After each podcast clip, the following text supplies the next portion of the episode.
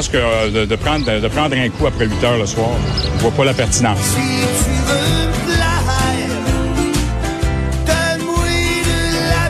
Des fois, il faut protéger les gens contre eux-mêmes.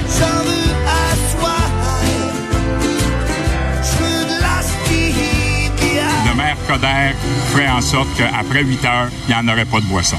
Ben, c'est le fun, Léa. C'est le retour à la grande noirceur si on vote pour Denis Coderre. Je sais pas ce qui se passe, euh, Geneviève, je sais pas. Autant moi j'avais très envie que le couvre-feu continue et que tout le monde aille se coucher à 21h30, mais on se souvient que je ne veux pas être mairesse de la ville. Euh, je sais pas d'où ça sort cette idée-là. C'est sûr que personne n'allait dire que c'est une bonne idée, sauf peut-être moi parce que je veux que les gens aillent se coucher tôt. Oui, ben en même temps, euh, je trouve ça assez ironique. Bon, un, euh, de l'entendre dire, Monsieur Coder, que de boire passer huit heures, ça n'a pas rapport j'ai envie de te dire que celui qui n'a jamais euh, hein, texté que celui qui n'a jamais texté au volant lui jette la première pierre là parce que je pense que la majorité des soupers se passent après 20 heures puis bon on, pense à l'alcool dans les parcs là euh, évidemment. Mais quand même je trouve ça assez condescendant. Merci de dire en plus qu'il faut protéger les gens contre eux-mêmes. Je veux dire on n'est pas des enfants de 3 ans là mais non, mais puis c'est 20 heures. Euh, je veux dire, si on interdit aux gens de boire après 20 heures, les Français sont même pas à table à 20 heures. Donc tout le plateau va mourir, premièrement. Euh, deuxièmement, euh, si on revient sur l'affaire de texto volant, là, je sais que tu disais à la blague, mais quelle occasion ratée quelque part, avec tout le respect que j'ai pour M. Coder, tout le quelle occasion ratée de de dire à quel point c'est difficile de ne pas prendre son téléphone au volant. Ok, puis c'est un peu ce que la mairesse a fait quand elle a dit je m'excuse. Il y a il y a plein de mesures quand elle s'est trompée sur les mesures de sur les terrasses. Là. Je veux dire, tout ça était très nouveau pour tout le monde. C'est normal qu'on se trompe. Là. Je veux dire, on a passé l'année à changer les mesures. Fait quelle occasion ratée de dire texter au volant. Sincèrement, là, si vous conduisez, vous remarquez que systématiquement, il y a genre 75% de la population qui prend son téléphone au feu rouge. C'est, c'est flagrant, là. Et on le sait tous à quel point c'est interdit. Et si tu te fais pincer, t'es vraiment, vraiment dans le trou. On le fait tout pareil aux lumières. Tout le monde le fait, OK? Et je m'inclus là-dedans. Je suis pas capable. Des fois, je le fais sans m'en rendre compte. C'est un problème, OK? Et je conduis rarement. Et sincèrement, j'essaie de toutes mes forces de ne jamais faire ça. Mais le téléphone est rendu tellement intégré et imprégné dans notre vie. On est toujours en train de répondre à un courriel, toujours en train de répondre à un messenger. Je veux dire, ça fait tellement partie de notre vie que c'est pas vrai que les gens ne textent pas au volant, OK? Et c'est tellement dangereux. J'habite sur une rue où est-ce que je, je m'assois sur mon perron comme une vieille madame qui boit pas après 20 heures et je regarde les gens passer dans leur char et tout le monde a son cellulaire dans les mains. Sincèrement, j'exagère pas. Oui, puis les nouveaux dispositifs, moi dans ma voiture, j'ai un ordinateur de bord là, où je peux voir euh, parce que j'ai un CarPlay là, je peux voir mes textos et tout ça. Euh, c'est pas parce que tu tiens pas ton téléphone dans tes mains que c'est pas dangereux. Là. Si mon attention est absorbée par le texto euh, que je suis en train d'écouter ou de ou d'envoyer à, l'aide de cette affaire là, c'est pas mieux là. Tu sais, mais si on revient à Coder, Léa c'est parce qu'on s'entend qu'il est revenu en politique en nous parlant du nouveau Coder. Là, euh, moi, ce que je vois depuis quelques jours, là, c'est le naturel qui revient au, au galop. On a, euh, à mon sens, puis je, m'en fous là, s'il m'entend, là, on a un mensonge parce que je pense vraiment que c'en est un euh, par rapport au texto volant. On a quelqu'un qui nous dit que boire après 20 heures, c'est quasiment désaxé. On a quelqu'un qui est en train de nous dire qu'il faut protéger la population contre elle-même, donc infantiliser la population. Puis on a surtout quelqu'un qui, qui essaie de nous présenter une version remasterisée de lui-même. Là, Denis, là, c'est pas parce que tu t'es acheté des nouvelles lunettes que tu es rendu cool. Là. Il voulait aller chercher le vote des jeunes. Je pense qu'avec cette affirmation-là, qui est vraiment pas de bonne loi, à mon sens, il vient de se mettre tous les jeunes montréalais à dos. Mais euh, puis c'est bizarre, il y a un contexte que je comprends pas? C'est la ville de Québec. Il a voulu Régis a dit qu'à Québec parce qu'il s'est passé euh, un bordel là, au, parc, euh, je me ah, rappelle plus du nom, à Québec. À Victoria, le parc Exactement, le parc Victoria où on a laissé ça quasiment à feu et à sang. Là. Donc Régis a agi puis a dit bon ben l'alcool après 20 ans ça va être fini. Ce qui est à mon sens aussi une errance majeure. Là, c'est dégueulasse. on parlait de dictature sanitaire, puis je trouvais ça vraiment abusif. Là. La dictature des parcs, par exemple, ça, je pense qu'on peut dire que ça a aucun rapport d'empêcher les gens de boire.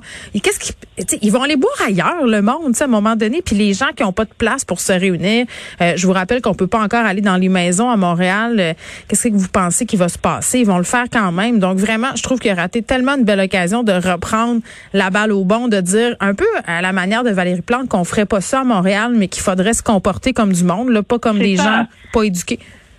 Ben c'est ça, c'est ça, c'est que puis aussi il y en a des règles pour les parcs. Sais, euh, normalement, euh, normalement il faut que tu manges, si tu bois. Euh, aussi les parcs ferment à 11 heures. tu sais, il y en a, il y en a déjà des règles. Maintenant, je, tu sais, je comprends qu'il y a un débordement en ce moment parce que comme tu dis, il y a il n'y a pas d'alternative. Donc, c'est sûr que les Montréalais se réunissent largement dans les parcs, puis c'est là qu'on retrouve notre joie de vivre, et je sais qu'on en a besoin. Mais il y a un débordement. Je veux dire, je le vois dans mon quartier, le parc est à pleine, pleine capacité. Ben puis c'est rendu qu'il y a des sets de DJ dans le parc Laurier, là, je veux dire. c'est vrai.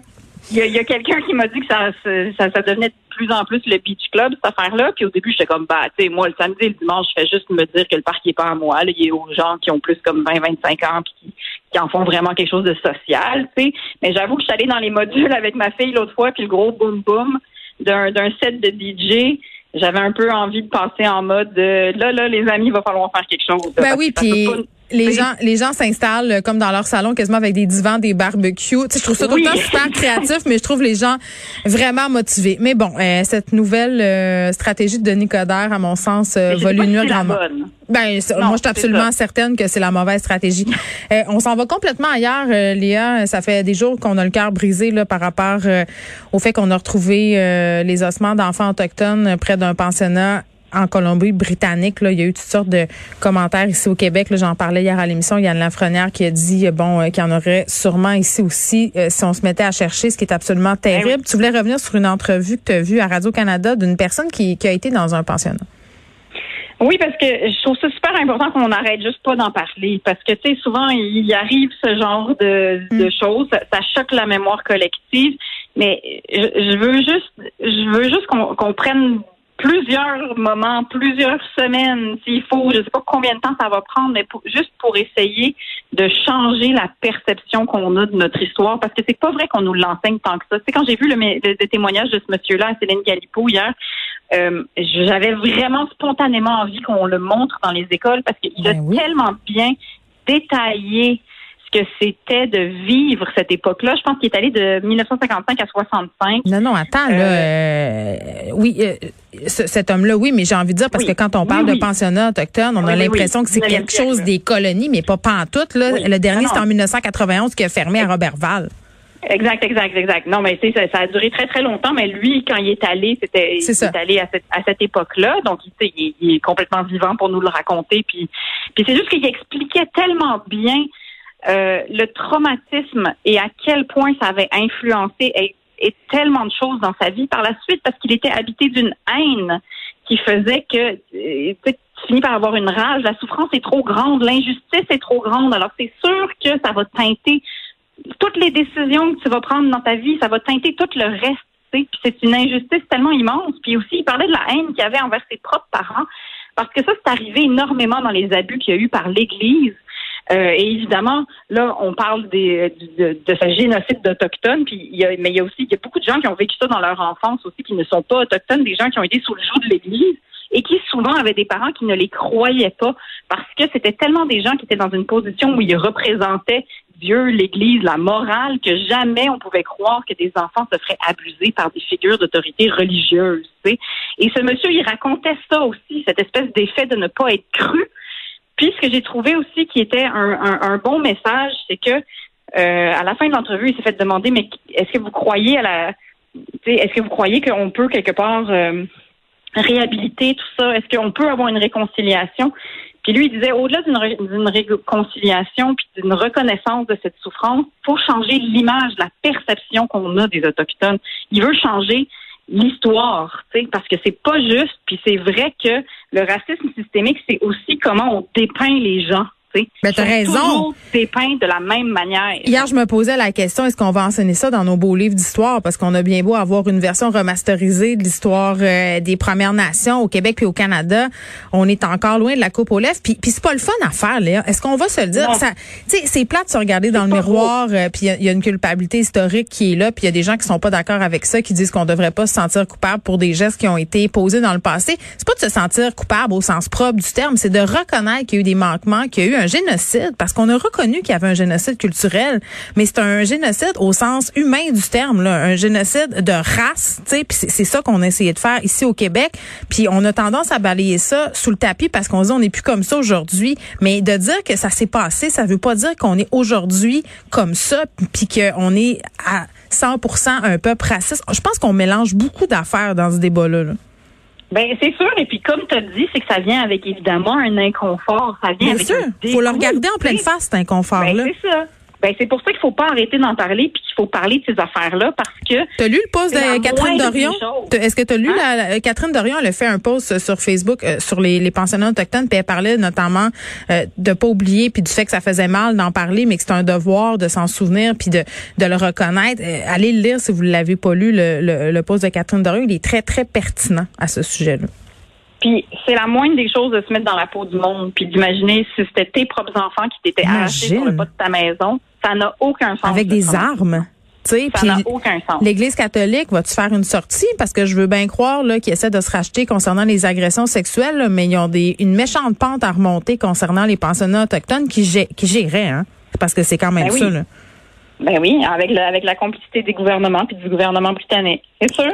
c'est sûr, c'est dégueulasse. Quand j'entends Justin Trudeau dire que regardez s'il y a d'autres euh, charniers comme celui qu'on a découvert en Colombie-Britannique de dire que c'est une possibilité. Moi, je pense pas que c'est une possibilité, c'est une nécessité. Ces gens-là ont le droit d'avoir des réponses sur des enfants qui ont jamais été retrouvés, qui ont visiblement pas été recensés. Puis il y a des familles encore vivantes qui pourraient avoir des réponses, qui pourraient constituer un début de guérison. Moi, c'est ce que je pense. Ben oui. Léa, merci beaucoup. Merci à toi, Geneviève. À bientôt. À la prochaine. Bye.